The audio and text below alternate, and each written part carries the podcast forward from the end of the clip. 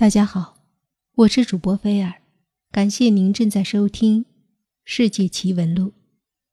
如果您觉得这个专辑还不错，请您关注我在喜马拉雅的账号“又见菲尔”。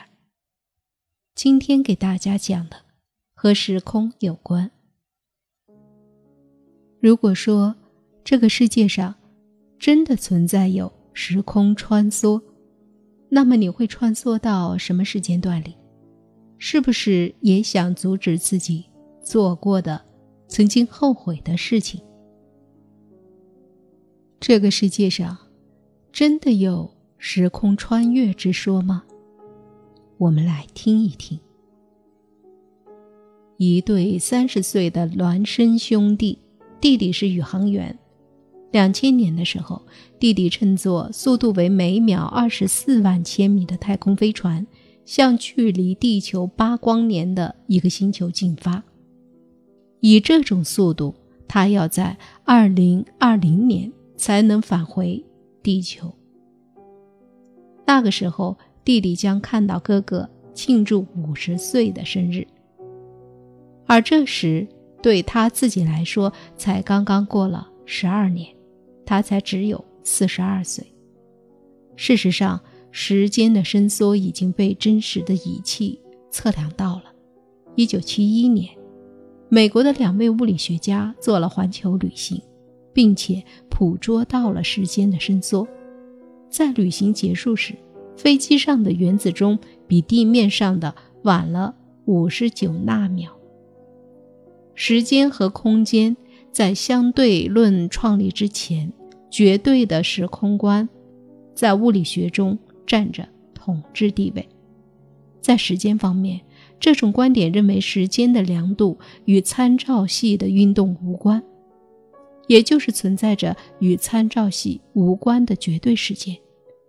在空间方面，这种观点认为空间的量度同参照系的运动无关，也就是存在着同参照系无关的绝对空间。但事实上，时间和空间都是相对的，而不是绝对的。太空旅行意味着一套和人类世界不同的时间体系。在这个时间体系里，有可能回到遥远的过去，也可以进入到未来，因为这里的时间具有可逆的方向性，可以正转，也可以倒转，还可以相对静止。蠕虫洞根据爱因斯坦的广义相对论，一个沿着时间轴运动的人，有可能在某个时候遇到他本人或他的祖母。问题是，这种情况是否真的会在宇宙中发生？目前正在讨论的建造时间旅行器的最简单方法是利用蠕虫洞原理，穿过它就能够回到过去。蠕虫洞按照史蒂芬·霍金在《时间简史》中的通俗解释是这样的：蠕虫洞就是一个时空细管，它能够把几乎平坦的、相隔遥远的区域连接起来。因此，蠕虫洞正和其他可能的超光速旅行方式一样，允许人们前往过去旅行。也就是说。蠕虫洞可以让人从一个时空到达另一个时空，以光速运行。我们设想一个高速运行的列车，它的速度接近光速，光沿任何方向传播而速度不变，这充分证实了相对论的正确性。但同时，光速本身则是相对的。列车通过站台时，甲站在站台上。有两道闪电在甲眼前闪过，一道在火车前端，一道在后端。结果甲是同时看到两道闪电，但对于同列车一同运动的乙来说，他会先截取向着他传播的前端信号，然后收到从后端传来的光信号。因此，对乙来说，这两起事件是不同时的。这一事例说明，同时性不是绝对的，它取决于观察者的运动状态。对于时间的探索，古往今来从未停止过。爱因斯坦的狭义相对论和广义相对论把时间和空间紧密地联系起来，成为目前最具意义的学说。简单的说，狭义相对论认为物体的质量取决于它的速度；广义相对论提出引力是一种空间属性。而不是物体之间的力。时间和空间一样，也是相对的，所以，在同一时间这一概念，正与在同一地点一样，都是没有意义的概念。什么是维度？在物理学中，维指独立的时空坐标的个数。我们周围的空间有三个维：上下、前后、左右。而我们熟悉的时空有四个维，前面的三个空间轴和一个时间轴。人们习惯把空间看成三维的，把平面或球面看成二维，而把直线或曲线看成一维。而四维空间的概念是这样确立的：将你每个时刻的三维空间完整的拍成照片。再将这些照片按照时间顺序排列起来。超弦理论认为空间有九维，加上时间一维，通称十维空间。这增加出来的六维空间只在十到三十三厘米这样极小极小的范围内才存在。一般情况下，人们是感觉不到的。在人们可以感知的尺度上，空间仍然是三维的。那么，在消失掉的六维里，有没有时间呢？这六维全是空间吗？如果有时间的话，消失的时间又是什么样的东西呢？超弦理论还远远没有完善到能够回答上述问题的程度，就让未来做回答吧。黑洞是一种具有极强引力场的天体。包括光在内的任何物质，一旦掉进去，就再也不能逃出来。黑洞的发现证实了相对论的正确性。根据广义相对论，空间会在引力场的作用下弯曲，这时候光虽然仍然沿着任意两点间的最短距离传播，但走的已经不是直线，而是曲线。形象的讲。好像光本来是要走直线的，只不过强大的引力把它拉得偏离了原来的方向。根据爱因斯坦的广义相对论，地球围绕地轴的自转将导致时间和空间的弯曲。这种现象就好比一条落网的鱼扭动身体会导致渔网变形一样。为了证实这一预言是否正确。科学家们发射了重力探测器，一颗装备了超精确设备的卫星，其内装有四只人类所制造过的最灵敏的陀螺仪。这四个石英球体是有史以来最圆的物体。通过它们，卫星能监测到地球每八点八万年里发生的一度转角的变化。科学家先将这四颗陀螺仪的自转轴瞄准一个特定的方向。如果爱因斯坦的论点正确，那么进入太空后的石英球将在地球重力的影响下改变自转方向。因此，在不久的将来，爱因斯坦的理论必定会得到印证。随着时间特性的一一揭晓，也许有一天我们就会在过去。和未来任意穿梭了。世界上有没有时空隧道？古代时候有一句得道成仙的话：“洞中方一日，世上已千年。”这句话人们现在认为是一派胡言，但在现实生活中确有其事。这正是当前欧美科学家热衷探索的。超自然现象称之为时空隧道。这也证明，在中国古代可能已经发现时空隧道。近年来，令人们震惊的神秘现象一再的出现。一九九零年九月九日，在南美委内瑞拉的卡拉加机场的控制塔上，人们突然发现一架早已淘汰了的道格拉斯型客机飞临机场，而机场的雷达根本找不到这架飞机。机场人员说。这里是委内瑞拉，你们是从何处而来？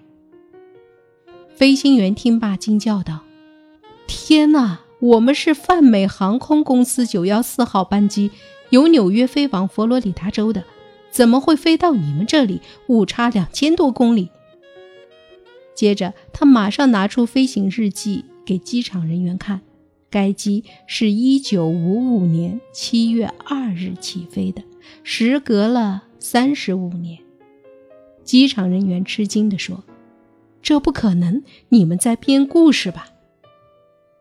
后经电传查证，九幺四号班机确实在一九五五年七月二号从纽约起飞，飞往佛罗里达，突然途中失踪，一直都找不到。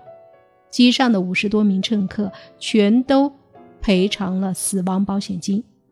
这些人回到美国家里，令他们的家人大吃一惊。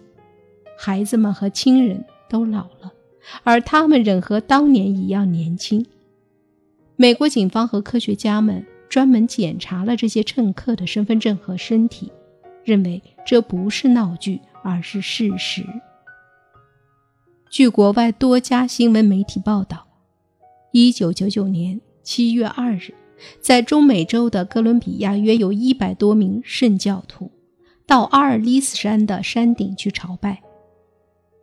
这伙圣教徒相信，一九九九年八月世界末日来临，他们上山去祈祷上帝的拯救。谁知这伙教徒上山以后再没有下来，就此失踪了。此事惊动了哥伦比亚政府，他们派出了大批的警察。在阿尔里斯山顶四周大面积寻找，并出动了直升飞机。将近一个月，整个内华达山区查遍了，但不见一丁点儿踪影。一九一五年十二月，英国与土耳其之间的一场战争，英军诺夫列克将军率领的第四军团。准备进攻土耳其的达达尼尔海峡的军事重地加拉波利亚半岛。那天，英军很英勇的一个个的爬上山岗，高举旗帜，欢呼着登上山顶。突然间，空中降下了一片云雾，覆盖了一百多米长的山顶，在阳光下呈现淡红色，并射出耀眼的光芒。在山下用望远镜观看的指挥官们对此景观也很惊奇。过了片刻，云雾慢慢向空中升起，随即向北飘逝。指挥官们才惊奇地发现，山顶上的士兵们全部消失了。诺夫列克将军率领一千多名士兵登上山顶。并亲手插上英国国旗，旗帜还在山顶上飘扬，而人却一个也不见了。更为惊奇的是，一九七八年五月二十日，在美国南方的新奥尔良城，在一所中学的操场上，体育老师巴克洛夫在教几个学生踢足球射门。十四岁的巴尔莱克突然一球射入球门，他高兴地跳起来一叫，当着众人的面，眨眼功夫就失去了踪影。一九七五年的一天，莫斯科的地铁里发生了一件不可思议的失踪案。那天晚上二十一点十六分，一列地铁列车从白俄罗斯站驶向布莱斯诺站。只需要十四分钟，列车就可抵达下一站。谁知这列地铁车在十四分钟以内，载着满车乘客，突然消失的无影无踪。列车与乘客的失踪，迫使全线地铁暂停。警察和地铁的管理人员在内务部派来的专家指挥下，对全莫斯科的地铁展开了一场地毯式的搜索，但始终没有找到地铁和满列车的几百名乘客。这些人就在地铁轨道线上，神奇的失踪了。美国物理学家斯内法克教授认为，在空间存在着。许多一般人用眼睛看不到的，然而却客观存在的时光隧道。历史上神秘失踪的人、船、飞机等，实际上是进入了这个神秘的时空隧道。有的学者认为，时空隧道可能与宇宙中的黑洞有关。黑洞是人眼睛看不到的吸引力世界。然而，却是客观存在的一种时空隧道。人一旦被吸入黑洞中，就什么知觉也没有了。当他回到光明世界时，只能回想起被吸入以前的事，而对进入黑洞遨游无论多长时间，他都一概不知。有些学者反对这种假设，认为这不能说明问题。泰坦尼克号游轮和乘客同时沉没、消失，乘客们进入时光隧道。为什么游轮没有进入？如果游轮也同时进入，它应该和船长史密斯同时再出现。最近，美国著名科学家约翰·布凯里教授经过研究分析，对时空隧道提出了以下几点理论假说。时空隧道是客观存在的，是物质性的，它看不见、摸不着。对于我们人类生活的物质世界，它既关闭，又不绝对关闭，它是偶尔开放。时空隧道和人类世界不是一个时间体系，进入另一套时间体系里，有可能回到遥远的过去，或进入未来，因为在时光隧道里。时间具有方向性和可逆性，它可以正转，也可以倒转，还可以相对静止。对于地球上物质世界，进入时空隧道意味着神秘失踪，而从时空隧道中出来又意味着神秘再现。由于时空隧道里时光可以相对静止，故而失踪几十年就像一天或半天一样。这一系列问题正有待科学家们探索，来解开这自然之谜。